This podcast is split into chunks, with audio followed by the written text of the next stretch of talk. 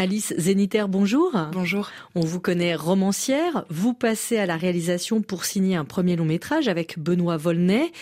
Avant l'effondrement, c'est d'abord l'effondrement intime du personnage principal, Tristan, c'est Niels Schneider, potentiellement atteint d'une maladie génétique incurable, qui reçoit un jour, dans une enveloppe anonyme, un test de grossesse positif et il va partir à la recherche de celle qui la lui a envoyée. C'est donc euh, une quête, presque une enquête en fait intime qui va le faire s'effondrer. Le film commence comme une enquête et avec un rythme un peu enlevé, plus proche de la comédie en fait. Voilà, avec ce, personnage qui a du mal à comprendre ce qui lui arrive, et qui essaye de, trouver euh, la responsable, la coupable.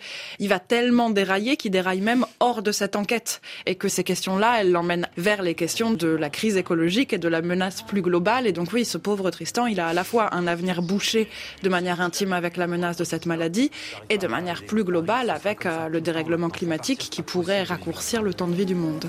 Il faut penser à ce qu'on fera si on est au second tour. Jusque-là, on était un peu superstitieux, on n'a pas voulu se projeter, et du coup, on est en retard. Ce matin, j'ai reçu une lettre anonyme. Avec un test de grossesse positif dedans. Et d'ailleurs, c'est pas un hasard euh, si vous avez fait de Tristan le directeur de campagne d'une candidate écologiste aux législatives. Oui, et justement, avant qu'arrive ce test qui va le faire euh, partir en toupie, Tristan, il est engagé politiquement, mais dans une forme institutionnelle, en effet, pour réussir à faire euh, élire député cette femme, Naïma Boun, et avec cette confiance dans le fait qu'on peut bouger les choses par les institutions politiques. Et puis finalement, voilà, quand tout déraille, eh ben, cette confiance-là aussi, elle déraille. C'est-à-dire, est-ce que ça sert encore à quelque chose de faire de la politique de cette manière-là et sur ce temps-là, quand on a l'impression que la, menace va arriver beaucoup trop vite pour que euh, des lois et des projections de limitation à 2030 puissent servir à quelque chose. Oui, parce que vous filmez aussi, Alice Zéniter, des débats euh, passionnants qui agitent la gauche euh, en ce moment entre fin du monde et fin du mois entre deux personnages féminins. Euh, d'abord euh, Fanny, la meilleure amie de Tristan, elle est enseignante, elle veut s'engager dans l'ici et maintenant. Et puis euh, l'autre, c'est Pablo, elle a rejoint une communauté écolo autonome. Est-ce que c'est aussi de face de vous-même, vous faites débattre vos personnages intérieurs, Alice Zéniter On a fait dialoguer deux manières de questionner la politique et l'avenir qui sont les nôtres et entre lesquelles on bascule souvent en fait. Comment vivre aujourd'hui pour que vivre demain soit encore quelque chose de possiblement joyeux.